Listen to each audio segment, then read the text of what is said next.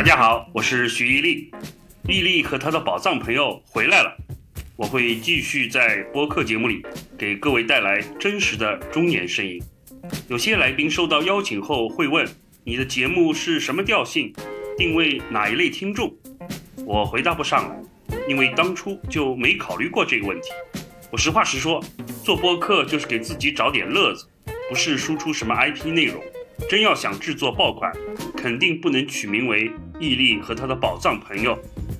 我曾经为杂志撰写专栏，必须按照编辑的选题写，不然无法被发表。纸面媒体支付稿酬，我写了十年。我曾经在职场社交平台上发表见解，可以自由选题，但是如果不配合热门话题，编辑就不会推送引流。网络媒体没有稿酬，只有流量。我写了五年。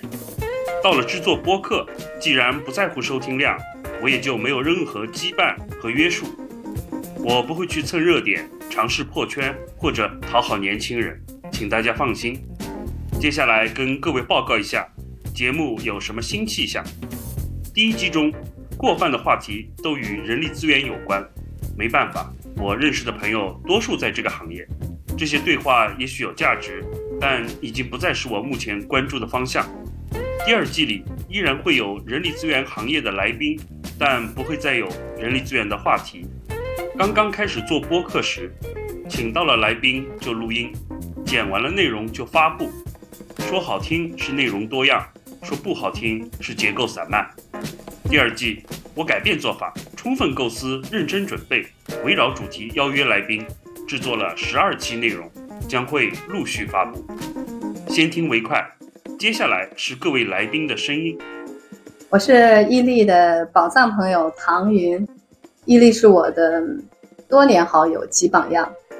我是伊利的宝藏朋友徐海峰，伊利是我们定期交流里的话题提出者和组织者。我是伊利的宝藏朋友李威，认识的最开始在 DHL，伊利是带我们管培生的高管。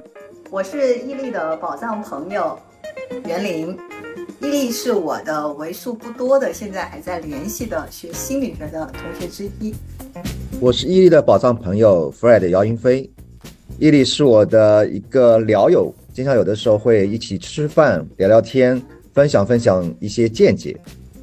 我是伊利的宝藏朋友马以超，我们三年的同窗，也是三十多年的好朋友。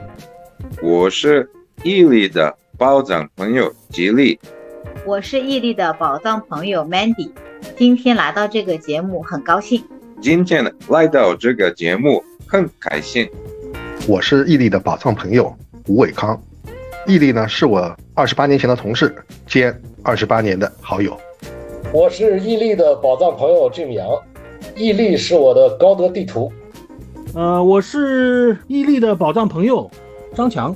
在飞利浦工作期间，跟伊利结下的缘分吧。我是毅力的宝藏朋友刘峰，毅力是我的 NBA 同学。我是毅力的宝藏朋友蒋小杰。我是毅力的宝藏朋友胡春涛。我是毅力的大学同学，我叫胡新林。毅力是我在苏州大学的俄语班的同班同学，我们一起学习了四年的俄语。伊利是我的一起学俄语、一起翘课、看电影、一起浑浑噩噩度过了大学本科四年生活的朋友。英国学者 Samuel Johnson 在处女作里写道：“最能凸显心灵的广大精微的，莫过于好奇心。好奇心是人的基本心理现象之一，在人类探索世界的过程中起着不可替代的作用。”播客第二季的主题就是好奇心。我的一位朋友按耐不住看世界的好奇心，疫情尚未完全平息时，就只身前往欧洲旅行了三个月。下一期节目中，旅居者唐云会谈谈自己的旅行观与世界邂逅等故事发生。